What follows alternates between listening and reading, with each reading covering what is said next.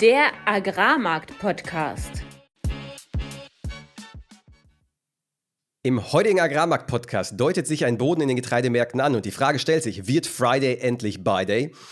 Im Makro ist die Immobilienkrise erneut am Horizont ersichtbar und im Deep Dive sprechen wir mit Felix Hollmann, Berater und Vorsitzender der jungen DLG, über die aktuelle Situation auf den Betrieben.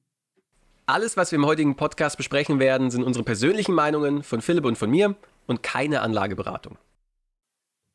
Herzlich willkommen an diesem Donnerstag, dem 1. Februar. Es begrüßen euch wieder Philipp Schilling, das bin ich, Landwirt und war zehn Jahre im internationalen Agrarhandel tätig. Und mein Name ist Fabian Wirzoch. Ich habe 2019 als Agrarhändler in Deutschland angefangen, anschließend in Genf gearbeitet und bin heute Energy Trader in Amsterdam. Ja, Philipp, heute kommt es endlich zu Resultaten, äh, nämlich zu den Resultaten des Gewinnspiels, was wir machen. Genau, unsere Umfrage ist beendet. Wir hatten gesagt, wir lassen sie bis Ende Januar laufen und sind echt super überrascht über euer ganzes Feedback, äh, natürlich im positiven Sinne. Fast 100 Leute von euch haben mitgemacht, was uns einen super Einblick darin gibt, was ihr von unserem Podcast denkt. Und da wollen wir auch nochmal eine separate Folge machen, wo wir ein bisschen mehr ins Detail gehen, was denn so die Ergebnisse waren und was die Ableitungen vor allem für uns sind und damit auch dann ja, die Bedeutung für den Podcast. Aber bevor wir dazu kommen, gehen wir jetzt erstmal rein in die Verlosung. Wir haben ja diejenigen von euch, die sich dazu entschieden haben, dass sie am, am Gewinnspiel mitmachen möchten, haben ihre E-Mail-Adresse angegeben. Diese E-Mail-Adressen sind jetzt in einem Zufallsgenerator. Zufallsgenerator, genau, danke. Und äh, Philipp wird jetzt gleich mal auf den Zufallsgenerator-Button klicken und dann werden wir sehen, wer unser erster glücklicher Gewinner ist. Und damit starten wir direkt mit der Verlose-Trommel. Mach mal kurz einen Trommelwirbel. das ist ein bisschen weird. Mach mal kurz einen Trommelwirbel. ja, also, also, okay, wir, so, Philipp ist ganz nervös schon mit, seiner, mit seinem Finger an der Maustaste und der erste Gewinner wird jetzt jede Sekunde vor ihm erscheinen. Brrrp, und es ist Luca Schalow. Herzlichen Glückwunsch, Lukas. So, und der nächste Gewinner ist Hendrik Zerkowski. Hendrik, wir freuen uns für dich. Geschenke gehen raus. Nummer drei. das braucht nicht so weit zu reisen. Anne Schilling. Ach, welche Überraschung. Wer ist denn die Anne Schilling? ja, der, der, unsere treueste Hörerin, das muss man dazu sagen. Und vierter Gewinner, D. Schulze-Sindern. Oh, herzlichen Glückwunsch. Und der letzte Gewinner ist L. Lorenzen. Also, jetzt haben wir fünf Gewinner. Wir freuen uns für alle. Für eine freue ich mich ganz besonders. Und müssen ja jetzt nochmal darüber sprechen, wer heute eigentlich bei uns zu Besuch ist. Ganz genau so ist es. Und zwar haben wir heute bei uns zu Gast Felix Hollmann. Er ist einerseits Berater bei der LBB Göttingen und gleichzeitig auch noch Vorsitzender der jungen DLG. Und wir sprechen mit ihm über die Produktionskosten im Vergleich Deutschland und im europäischen Ausland, über die aktuelle Situation auf den Betrieben und ob deutsche Landwirte jetzt auswandern sollten. Marktupdate Mativ Weizen handelt aktuell auf dem Märztermin mit 212 Euro gegenüber 218,25 Euro letzten Donnerstag. Und beim Raps sind wir auf dem Mai-Termin, Vorsicht, Mai, nicht mehr Februar, weil der ist ausgelaufen, bei 423,50 Euro gegenüber 428,75 Euro letzten Donnerstag.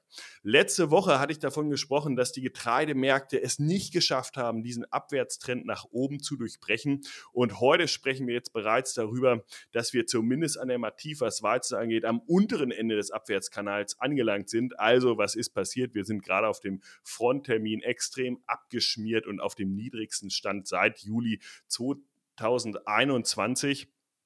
Und Aktuell ist auch so ein bisschen die Frage, ob wir diesen weiter durchbrechen. Bisher hält er sich im Tagesverlauf aber relativ gut. Aus technischer Sicht folgt hier jetzt die nächste Unterstützung eher in den 190ern und ähm, entsprechend ist natürlich der Weg nach unten noch gezeichnet. US-Weizen ist dagegen auch stark gesunken, aber relativ gesehen noch höher. Also EU-Weizen ist jetzt im Verhältnis relativ günstig geworden. Und wir müssen jetzt abwarten, einfach, ob morgen ein Friday is Buy Day kommt, also dieser Turnaround zu schaffen ist. Wenn das nicht der Fall sein sollte, dann ist sicherlich noch einiges nach unten möglich, wobei wir auch in den US-Märkten eher eine Gegenreaktion auch beim Mais gesehen hatten.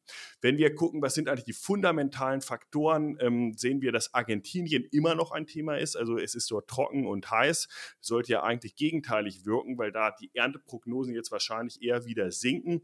Man muss allerdings dazu sagen, wir sind im Sommer in Argentinien. Also es ist jetzt nicht super ungewöhnlich, dass dort hohe Temperaturen herrschen. Allerdings jetzt im Gegensatz zu den Ertragserhöhungen, die wir in den letzten Wochen gesehen haben, halt ein Gegentrend und mal schauen, inwieweit das die Märkte vielleicht auch hochhalten kann. Der Fokus ist weiter auf Südamerika.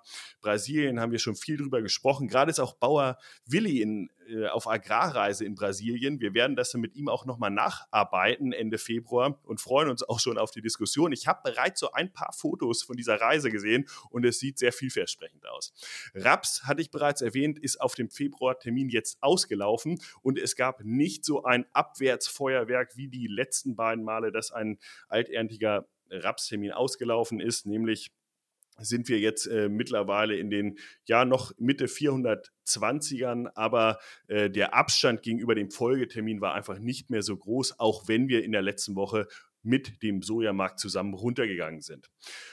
Schauen wir insgesamt auf die fundamentale Seite, dann sehen wir natürlich, ja, Frankreich muss noch weiter exportieren. Die Endbestände Europas sind weiterhin hoch und Russland muss auch noch einiges exportieren. Also wenn man jetzt Begründungen suchen will, warum der Markt aktuell runtergeht, dann findet man sie auch. Wir haben noch viel zu tun auf der Exportseite in verschiedenen Regionen der Nordhalbkugel und das drückt natürlich tendenziell die Preise. Aber wenn man jetzt genau darauf eingehen will, warum diese Woche, muss man einfach sagen, der Markt ist weiter in diesem bärischen Modus, kann sich da aktuell noch nicht so richtig rauskämpfen.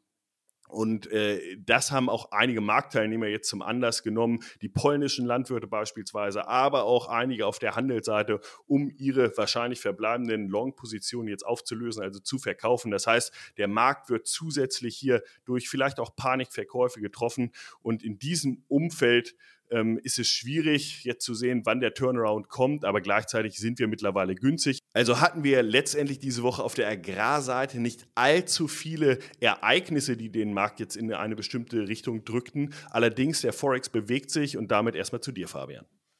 Ja, auch in den Makromärkten hält sich die Aufregung etwas in Grenzen.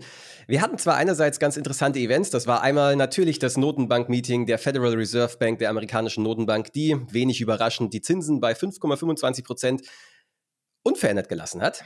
Äh, der Markt hat ja die Annahme, dass im Jahr 2024 die Zinsen ordentlich runterkommen. Diese, naja, Erwartung, Hoffnung wurde etwas getrübt dadurch, dass Chair Paul gesagt hat, ja, es wird keine Zinssenkung im März geben.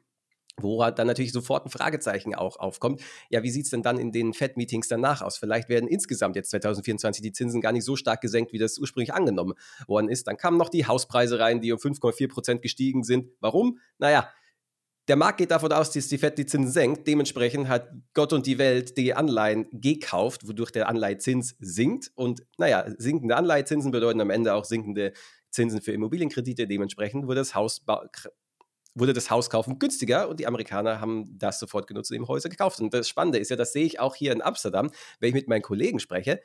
Aktuell 10% bei mir im Büro haben sich gerade eine Immobilien gekauft und weitere 20% sind gerade auf der Suche und wollen sich, wollen sich was kaufen. Also dieser Rücksetzer in den Interest Rates, in den Zinsen, der lockt einige Käufer auf jeden Fall jetzt hervor, die die ganze Zeit auf der Seitenlinie standen die letzten Jahre und auf den Dip gehofft haben, der jetzt nicht so wirklich kam und jetzt eben zuschlagen, naja, vielleicht nicht müssen, aber unbedingt wollen, weil sie eben so lange gewartet haben. Rüber jetzt in Europa ist alles wie gehabt. Deutschland mit einem wunderbaren Wirtschaftswachstum von minus 0,2 Prozent year on year. Das heißt, äh, negatives Wirtschaftswachstum. Technisch gesehen ist Deutschland jetzt in einer Rezession. Die Einzelhandelsumsätze dementsprechend auch wenig überraschend schwach im Dezember. Das ist eigentlich nochmal äh, ja, beunruhigend, dass sogar in der Weihnachtszeit, wo der Hauptkonsum hier stattfindet, die Einzelhandelsumsätze auch sehr schwach waren mit minus 1,7 Prozent ähm, im, im, Dezember im Vergleich zum Vorjahr. Insgesamt in 2023 sind die Einzelhandelsumsätze um 3,3 Prozent zurückgegangen. Und das ist in einem scharfen Kontrast zu den USA, wo die Einzelhandelsumsätze deutlich wachsen. Und dieses Gap zwischen Europa und USA, das weitet sich Monat für Monat immer weiter und weiter. Und man fragt sich irgendwann, man muss das doch schon mal aufhören. Und wenn man sich die PMIs anschaut, also die Umfragen unter den, den Einkäufern großer Unternehmen, dann kann man die, naja, die Hoffnung bekommen, dass dieser Punkt vielleicht bald erreicht ist, weil die PMIs eben immer positiver äh, oder nicht positiver werden, aber von ihrem extrem negativen Niveau langsam zurückkehren zum neutralen Niveau von 50. Das heißt, es ist so eine gewisse Hoffnung, dass wir jetzt in Europa tatsächlich mal endlich den, den Boden gefunden haben. Inflation ist mit 2,8 Prozent stabil. Auf EU-Ebene gesehen das BIP-Wachstum vielleicht noch um 0,1 Prozent gewachsen. Also da ist, äh, ja, es ist, ist in anderen europäischen Ländern besser als in Deutschland, wodurch dann im Durchschnitt eben mehr oder weniger null rauskommt. Und interessanterweise ausgerechnet Italien und Spanien, die da die Wachstumschampion aktuell sind. China, gleiches Spiel, keine großen Zahl. Es gab die PMIs, die sind neutral um die 50. Da gibt es wirklich überhaupt gar keinen Impuls aktuell. Das ist komplette Langeweile. Und ähm, in dieser, nenne ich es mal, langweiligen Woche mit ohne großen Veränderungen auch preislich. Die Aktien sind unverändert. Der Euro-US-Dollar ist jetzt leicht höher, aber immer noch bei 1,08. Öl ist unverändert bei 76,50. Kam dann ein kleiner Schocker. Und zwar die New York Community Bank, die die Signature Bank gekauft hat. Vor einem Jahr im März, zur Erinnerung, vor einem Jahr im März hatten wir in den USA eine kleine Immobilienkrise, bei denen die Aktien oder beziehungsweise da, wo Banken, die sehr stark das Exposure zu Commercial Real Estate, also zu Gewerbeimmobilien haben, in, in, unter die Räder gekommen sind. Eine der Banken, die pleite gegangen sind, war die Signature Bank. Diese wiederum ist von der New York Community Bank gekauft worden. Warum erzähle ich das jetzt? Weil genau diese Bank jetzt anstatt einen Gewinn, einen über 200 Millionen großen Verlust reportet hat, woraufhin die Aktie jetzt um 32 Prozent runtergerauscht ist. Und jetzt die Frage auf einmal im, auf, im, im, im Raum steht, ist die Gewerbeimmobilienkrise gar nicht aufgehoben, sondern nur aufgeschoben. Nämlich von letztem Jahr, wo die FED dann eingegriffen hat und erstmal die Sache zum Stoppen gebracht hat. Dieses Programm, was damals aber aufgelegt worden ist, soll jetzt tatsächlich in wenigen Wochen auch auslaufen und prompt sehen wir schon wieder, dass die Probleme am Gewerbeimmobilienmarkt wieder aufkommen. Und ja, was heißt das für uns? Sollte sich die Gewerbeimmobilien-Situation in den USA verschärfen, dann werden wir vermutlich doch schneller Zinssenkungen sehen, als das bisher gedacht wurde. Deep Dive. Wir freuen uns heute, Felix Hollmann bei uns begrüßen zu dürfen. Felix ist Berater und Gesellschafter bei der LBB Göttingen und seit letztem Jahr auch Vorsitzender der Jungen DLG. Ursprünglich kommt Felix von einem Ackerbau- und Schweinemastbetrieb aus Soest oder der Nähe von Soest und studierte ein paar Semester nach mir auch Agrarwissenschaften in Göttingen durch seine Einblicke sowohl in Deutschland, aber auch darüber hinaus hat Felix natürlich intensiven Einblick, wie es aktuell in der Landwirtschaft zugeht, aus betriebswirtschaftlicher Sicht, aber auch was seine Mandanten aktuell so planen. Und deshalb herzlich willkommen, Felix, und stell dich und die LBB doch gerne nochmal selbst vor. Ja, hallo, danke Philipp und auch danke Fabian für eure Einladung. Ähm, freue mich, dass ich heute hier sein darf. Ähm, ja, ich bin seit circa sieben Jahren bei der LBB, ähm, angefangen direkt nach dem Studium, habe morgens meine Masterarbeit abgegeben und nachmittags im Büro angefangen. Das war ein fließender Übergang. Ähm, genau, beschäftige mich mit betriebswirtschaftlichen Fragen bei der LBB. Wir sind ein Team, kleines Team von circa 15 Kollegen und ja, ähm, machen in den Betrieben vor allen Dingen regelmäßig wiederkehrend Betriebsanalysen von vorhandenen Jahresabschlüssen und dann begleiten wir darüber hinaus all unsere Mandanten auch bei allen anderen betriebswirtschaftlichen Fragen von Generationswechsel bis hin zum Betriebskauf ist da alles dabei. Also Finanzierungssteuerfragen, all solche Themen begegnen uns relativ regelmäßig. Und ihr begleitet die Betriebe ja wahrscheinlich, wie, wie du gerade beschrieben hast, was die Themen angeht. Und in welchen Regionen seid ihr aktiv? Über ganz Deutschland, aber auch Ländergrenzen hinweg? Genau, also äh, unser Büro wurde gegründet 1990 im Zusammenhang mit dem Fall der Mauer. Und äh, da hatten so die Ersten erkannt, dass das eine Chance auch ist für Beratung in den Bereichen. Und das hat sich dementsprechend dann weiterentwickelt aus Göttingen heraus ähm, sind so Schwerpunkte die Region Südniedersachsen und dann alle neuen Bundesländer. Darüber hinaus Einzelmandate im gesamten Bundesgebiet auch. Ich persönlich betreue so ein bisschen vielleicht auch den südlichen Teil, das, was dort an Mandaten da ist. Und äh, in den letzten Jahren immer stärker geworden ist so auch die Beratung in den ähm, ja, osteuropäischen Bundesländern, von hier aus Osteuropa. Das heißt, ihr habt durch den Einblick bei euren Kunden einen sehr guten Überblick, wie es in der Landwirtschaft in Deutschland, aber auch in den benachbarten Ländern so aussieht. Wie sieht es denn aktuell aus? Wie sehen denn die Bestände aktuell aus für Weizen und Raps? Man hat ja viel über die Nässe gehört. Philipp im Vorgespräch hat, äh, hat erwähnt, dass das ein oder andere Feld schon einen Gelbstich bekommt. Seht ihr das flächendeckend oder ist das ein Einzelbeispiel? Also ich, ich denke mal schon so im Nordwesten Deutschlands ist so dieses Thema der Nässe jetzt im Herbst schon ein dramatisches Thema gewesen. Das würde ich schon auch so sehen. Ähm, da sind bestimmt auch Teile der Felder unbestellt gewesen. Ansonsten war sicherlich auch in ganz Europa das eher jetzt eine feuchte Aussaat, das stimmt. Aber ähm, so diese Dramatik wie im Nordwesten Deutschlands ähm, würde ich jetzt so nicht unterstellen. Also würde mal sagen, sonst im ganz überwiegenden Teil sind die meisten Landwirte mit ihren Bestellungen fertig geworden an Winterung. Und ähm, ich würde auch sagen, Raps und Weizen stehen überwiegend ganz vernünftig, vielleicht nicht übermäßig gut, aber ganz vernünftig. Und die letzte Kältewelle hat da aus deiner Sicht auch nicht groß eingewirkt. Jetzt ist spezieller Fall, aber gerade hier in äh, Nord-, Mittel- und Westdeutschland ist ja zum Teil dann doch zu, also durch die nassen Böden, die jetzt auch noch Frost bekommen haben, die ein oder anderen Bestände nicht mehr ganz so gut aussehend. Aber das, das kannst du jetzt äh, aus den südlichen Regionen nicht so berichten. Nee, aus den südlichen überhaupt nicht. Und ähm, ich würde jetzt auch nicht von großflächigen Frostschäden oder sowas sprechen. Klar, man muss ja gucken, ne, wenn diese Böden jetzt so überwiegend doch sehr durchnässt sind, wie die im Frühjahr starten. Das wird wahrscheinlich auch eine spätere Frühjahrsentwicklung werden. Vielleicht ist auch so Durchlüftung der Böden Thema, ähm, was vielleicht jetzt alles nicht ganz optimal ist, aber auch das ganz große Drama sehe ich da jetzt aber andersrum auch noch nicht. Das hört sich erstmal überraschend ähm, unaufgeregt an. In, in, in der Händlerbubble, da hat man ja die Meinung, okay, jetzt steht alles unter Wasser, die Bestände für Getreide in Norddeutschland kann man sofort äh, alle weg und durch Mais ersetzen. Erwartest du dann für die Fruchtfolge dementsprechend auch wenig Veränderungen, weil eben jetzt nichts passiert ist? Ja, doch, ich glaube schon, dass, ähm, oder, oder machen wir es mal andersrum, die, die Bereiche im Norden, Nordwesten, die wirklich massiv dann auch mit Feuchtigkeit zu tun hatten. Da sind ja durchaus auch Bestände halt nicht bestellt worden, die eigentlich hätten Weizen werden sollen. Äh, da wird es sicherlich irgendwie Alternativen geben müssen in der Bestellung und ich glaube, da werden dann doch größere Flächenanteile auch irgendwie mit Braugerste, mit, mit Mais als Alternative bestellt.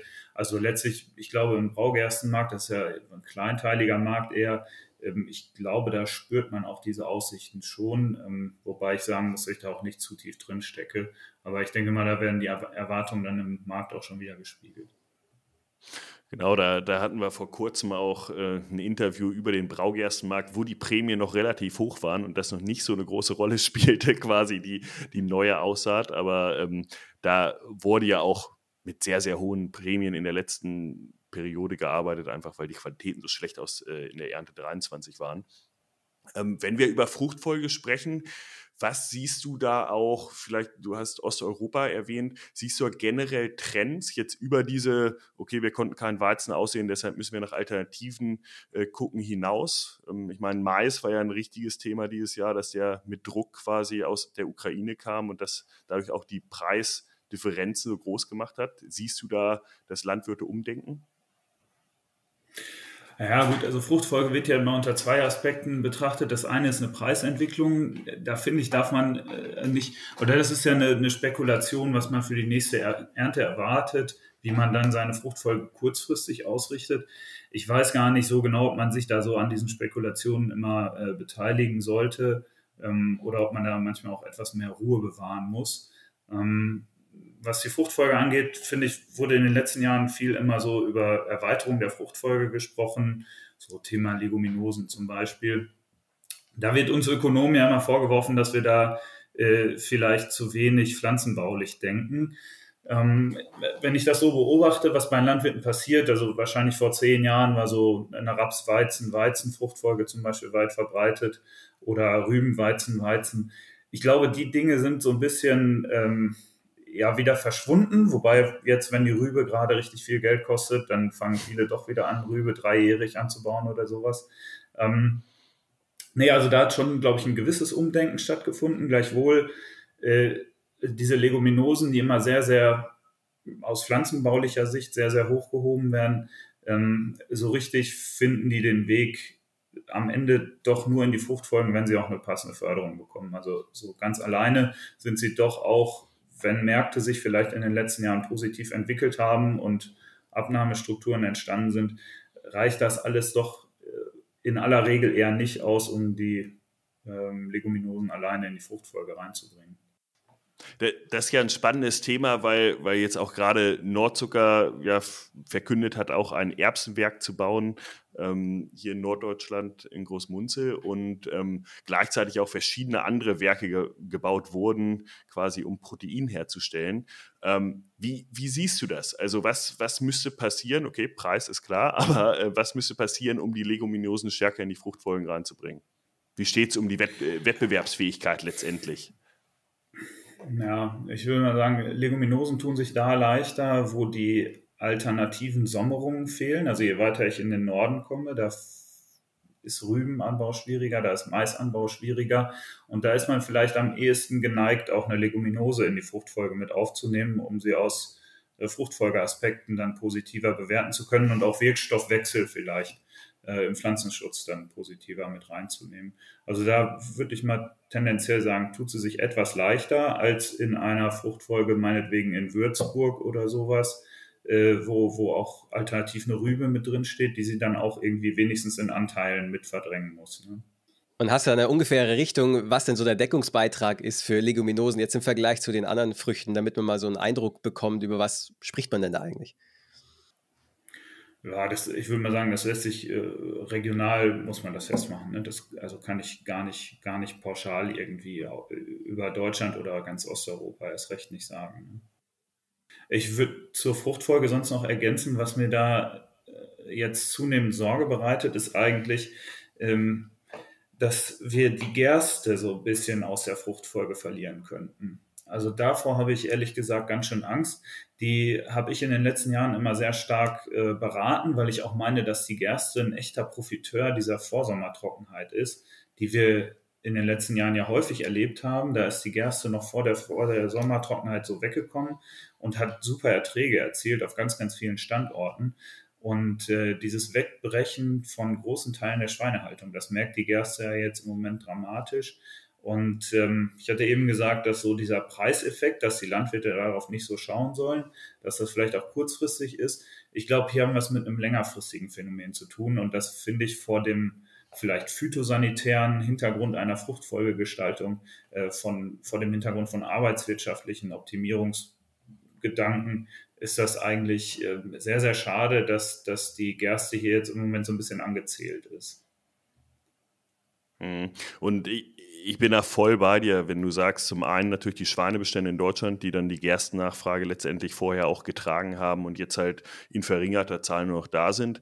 Und zum anderen auch die Exportsituation für Gerste aus Deutschland, die ja ganz stark auch nach Saudi-Arabien immer ging. Und Saudi-Arabien hat einfach die Importe in den letzten Jahren auch sukzessive zurückgefahren.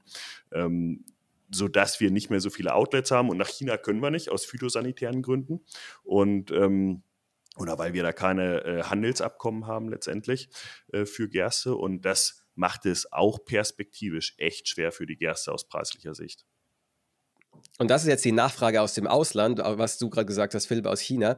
Aber selbst im Inland, was du ja auch schon gesagt hast, Felix, ist die Nachfrage ja alles andere als rosig. Mit der Zurückgehen der Sauenbestände oder generell der Schweinehaltung, die eher auf dem absteigenden Ast ist. Wie verändert das die Investitionsbereitschaft bei den landwirtschaftlichen Betrieben jetzt einerseits in der Tierhaltung und andererseits aber auch im Ackerbau? Hm, naja, in der Tierhaltung, ich glaube, da kann man zwei Meinungen vertreten. Also, äh, oder machen wir vielleicht erstmal in der Tierhaltung die Milchvieh, äh, Milchviehbetriebe, die ja vielleicht einen ganz großen Teil der, der Tierhaltung in Deutschland abbilden. Also hier ist es ja durchaus möglich, geringere äh, geringere Tierwohlstandards auch ähm, oder leichte Verbesserungen im Bereich Tierwohl auch mit relativ kleinen Investitionen ähm, ja, sich, sich zu erkaufen. Ähm, ich glaube, sowas wird in einer etwas breiteren Masse durchaus gemacht. Ähm, richtige Stallneubauten, Einstiege in die Tierhaltung sehe ich im Bereich der Milchviehhaltung in begrenztem Maßstab. Also äh, da passiert so ein bisschen was im Bereich Milchviehhaltung. Im Bereich Schweinehaltung ist, glaube ich, kompletter Stallneubau so gut wie tot, weil er auch irgendwie genehmigungsrechtlich fast nicht mehr stattfindet oder stattfinden kann. Und ähm, der Umbau der Tierhaltung hin zu tierwohlgerechteren Stellen, na, da glaube ich, kann man zwei Meinungen vertreten. Ich bin da insbesondere im Saunbereich, ich persönlich sehr, sehr vorsichtig, wenn ich da Investitionsvorhaben begleite, dann bleibe ich häufig dabei, dass man eher auf Sicht fährt und vielleicht eher konventionell weiter produziert, ähm, bis dann Anfang der 30er Jahre der, der finale Umbau der äh, Abferkelbuchten dort ansteht. Ähm, ich traue mich da nicht so richtig, jetzt größere Millionenbeträge in die Hand zu nehmen, äh, vor dem Hintergrund, was man schon gesehen hat, dass die Politik doch immer wieder Rahmenbedingungen verändert ähm, und gleichzeitig auch die Marktakzeptanz von Tierwohlprodukten, ähm, naja, sagen wir mal, wenigstens schwankend ist. Ne? Aber was ist denn dann sozusagen die, die Empfehlung, wie noch Wachstum generierbar ist? Weil das ist ja eigentlich ein mega spannendes Feld, sage ich mal, in der Landwirtschaft. Und das war ja häufig dann die Veredelung, die Tierhaltung. Wenn man Wachstum will, was über Fläche nicht funktioniert, muss man in die Tierhaltung gehen und intensiver. Wo siehst du denn noch einen Trend aktuell, wo Wachstum auch noch möglich ist im deutschen Markt? Also ich würde sagen, derjenige, der in Tierhaltung investieren will ähm, und vielleicht auch ortsungebunden ist, für den ergeben sich vielleicht auch Chancen, indem er vielleicht in abbewertete Stallanlagen mit einsteigt. Dort, wo mhm. andere Menschen vielleicht nicht mehr produzieren wollen, äh, wo der oder diejenige dann ihre Chance darin sieht. Und, und wenn wir Richtung Ackerbau gucken, ähm, siehst du da denn Trends? Wir hatten eben schon kurz über Fruchtfolge gesprochen und Investitionsbereitschaft. Jetzt sind ja Maschinenpreise rasant gestiegen. Wir hatten ja im letzten Jahr auch äh, schon diskutiert, kann das denn überhaupt so weitergehen? So ein bisschen durch die Blume hört man ja von den Maschinenherstellern schon, naja, so wirklich weitergehen wird es wahrscheinlich nicht. Die Absatzzahlen gehen langsam runter. Ähm, wie siehst du da die Investitionsbereitschaft aktuell bei euren Betrieben?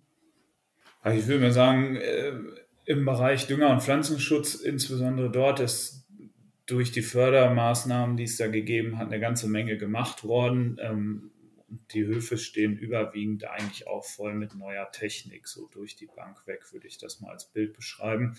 Auch im Bereich ähm, ähm, Zugmaschinen wurde eine ganze Menge gemacht vor dem Hintergrund, dass viele Angst hatten vor einer galoppierenden Inflation. Es gilt vielleicht nicht ganz für alle, aber ganz viele haben so gehandelt. Deswegen würde ich das auch bestätigen, dass ich glaube, dass, äh, dass die Maschineninvestitionen erstmal so ein gewisses äh, Plateau irgendwie erreicht haben. Ähm, ich könnte mir vorstellen, vor dem Hintergrund der aktuellen Erlössituation ähm, kehrt da auch so eine gewisse Zurückhaltung ein im Bereich der Ackerbaubetriebe. Was ein gutes Stichwort ist, äh, um auf das Thema Lagerhaltung zu kommen. Zurückhaltung. Man nimmt aus dem Handel wahr, dass die Landwirte nicht gerade verkaufsfreudig sind, was ja, auch in gewisser Weise einleuchtend ist, wenn man vor einem Jahr Preise gesehen hat, die extrem hoch waren und jetzt äh, mit 220 Euro die Tonne und ab Hof wahrscheinlich noch viel niedriger ähm, ja, geboten bekommt. Wie seht ihr, seht ihr das bei eurem Netzwerk, was, was ihr seht? Sind die Landwirte tatsächlich so wenig verkauft oder ist das ein Eindruck, der in gewisser Weise trügt?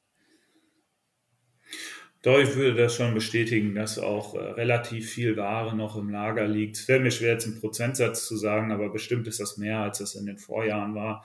Ähm, das ist auch nicht verwunderlich. So gefühlt, würde ich sagen, war schon ein immenser Druck, ein physischer Druck am Markt, äh, Ware aus Osteuropa, die irgendwie reingekommen ist, speziell die Ukraine ist es wahrscheinlich dann.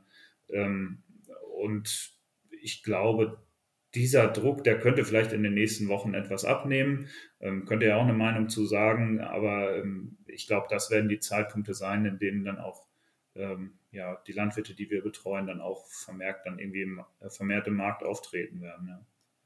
Ja, genau, und das äh, sehen wir eigentlich auch. Die, die Lagerbestände sind relativ hoch. Das hält natürlich äh, jegliche Euphorie, auch wenn man jetzt nur die Prämien anschaut oder die relativen äh, Preis, die relative Preissituation zu den Future-Märkten beispielsweise unter Kontrolle, weil da noch viel Ware liegt. Gleichzeitig ist die Abgabebereitschaft aktuell sehr gering das ist nicht überraschend. Ne? Ich meine, ihr, ihr habt wahrscheinlich auch gerade die, die Auswertungen eurer Arbeitskreise gemacht und äh, die Produktionskosten sind ja doch jetzt sehr, sehr nah an den aktuellen Marktpreisen, wodurch natürlich keiner so richtig den Anreiz bekommt, heute muss ich verkaufen.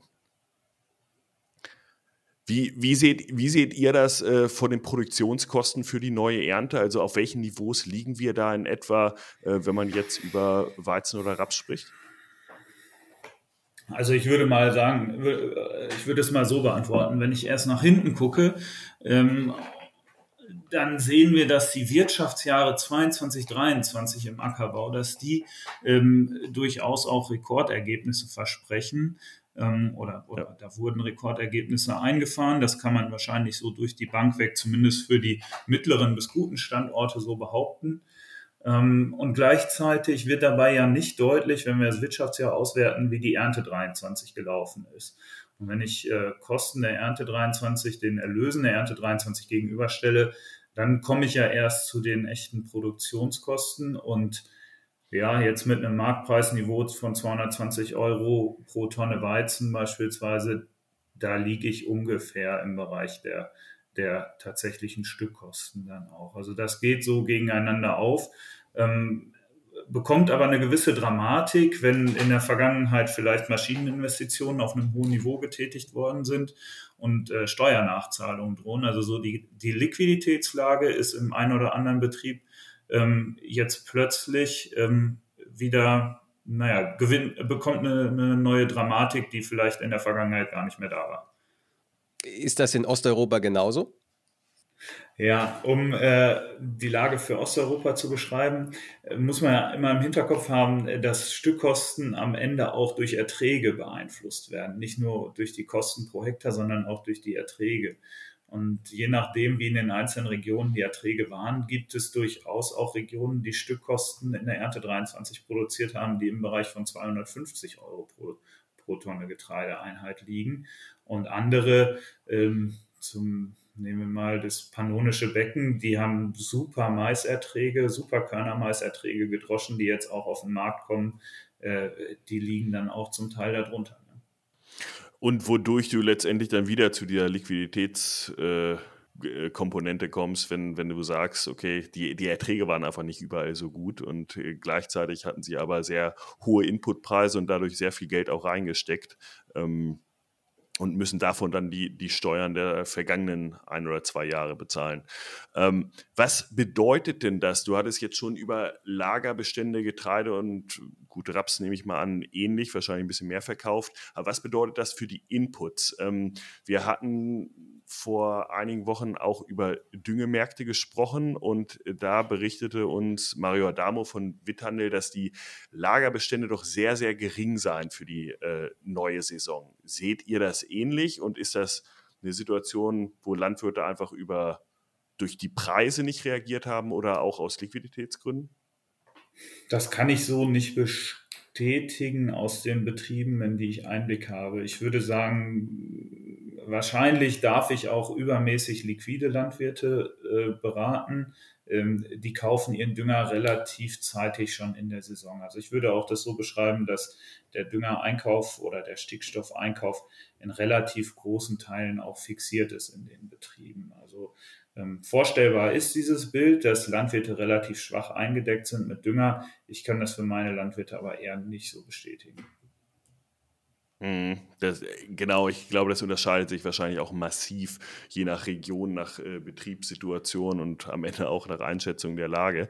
Ähm, Einschätzung der Lage hat ja auch immer viel mit Politik zu tun und äh, du, du erlebst ja auch äh, in deinen Beratungsgesprächen wahrscheinlich viel die Frustration, die zum Teil in der Landwirtschaft gerade herrscht mit der aktuellen Politik.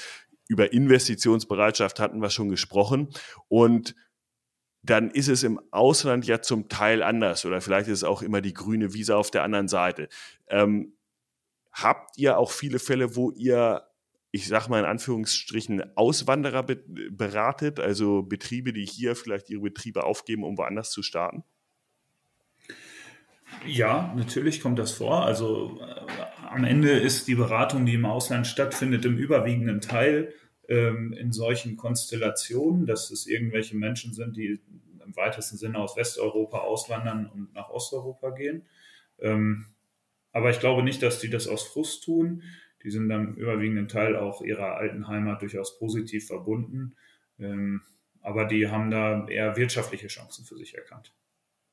Was sind da genau diese Chancen? Sind es billigere Flächen? Ist es besseres politisches Umfeld? Äh, günstigere Mitarbeiter? Oder gibt es da, ist es einfach dieses Gefühl von Freiheit, dass ich äh, irgendwo in Osteuropa bin und machen kann, was ich will? Ja, der wilde Osten. Ähm, ich glaube, äh, es ist so ein bisschen die Perspektive, wieder echtes betriebliches Wachstum machen zu können, wohingegen in der alten Heimat häufig doch so ein Gefühl von ganz, ganz langsamem Wachstum ähm, die Unternehmer so etwas äh, bedrängt hat, geistig vielleicht, äh, und die Chance auf, auf äh, ja, unternehmerische Freiheit dann doch gelockt hat. Und in vielen Fällen bewahrheitet sich das am Ende dann auch. Das soll nicht heißen, dass in Osteuropa alles leichter ist. Ich glaube, das ist ein, wirklich so ein bisschen auch dieses grüne Wiese auf der anderen Seite. Das, das Bild, das ist dann da schon ganz richtig. Ähm, die Herausforderungen sind da auch gegeben, aber ähm, ja, ich sage mal, der, der tüchtige Unternehmer, der kann in, in den osteuropäischen Ländern vielleicht doch noch ein bisschen mehr machen als, als der durchschnittliche vielleicht. Seht ihr da auch eine Präferenz zwischen den Ländern? Also kannst du sagen, so in, in dem Bereich, keine Ahnung, Baltikum oder sowas läuft besonders gut, während äh, Südosteuropa schwieriger ist oder andersrum? Nö, das kann man nicht sagen. Also da würde ich jetzt kein Land dem anderen vorziehen. Das ist, glaube ich, eine persönliche, eine persönliche Einstellung, äh, vielleicht auch eine sprachliche Sache, wo man zuerst Fuß fasst, was man sich gut vorstellen kann. Ähm, damit haben wir, glaube ich, das ganze Feld einmal komplett umkreist, was in Deutschland los ist, wie, äh, wie die aktuellen Chancen aussehen, aber auch, wenn man ein bisschen über den Tellerrand hinausblickt. Und bedanken uns ganz herzlich bei dir, Felix, dass du heute uns so einen äh, Rundumschlag geboten hast. Ähm, und freuen uns natürlich, wenn du äh, nach einiger Zeit vielleicht auch nochmal wiederkommst, um die betriebliche Situation nach diesen Bombenjahren der Landwirtschaft äh, nochmal für uns beschreiben kannst. Und damit vielen Dank dir. Ja, vielen Dank. Wenn euch die heutige Podcast-Folge gefallen hat, dann lasst uns gerne einen Like, einen Kommentar auf Instagram da, teilt die Folge. Und wenn ihr spannende Interviewgäste habt oder selbst gerne einmal in die Show kommen wollt, dann schreibt uns über Social Media oder an studio.agrarmarktpodcast.de.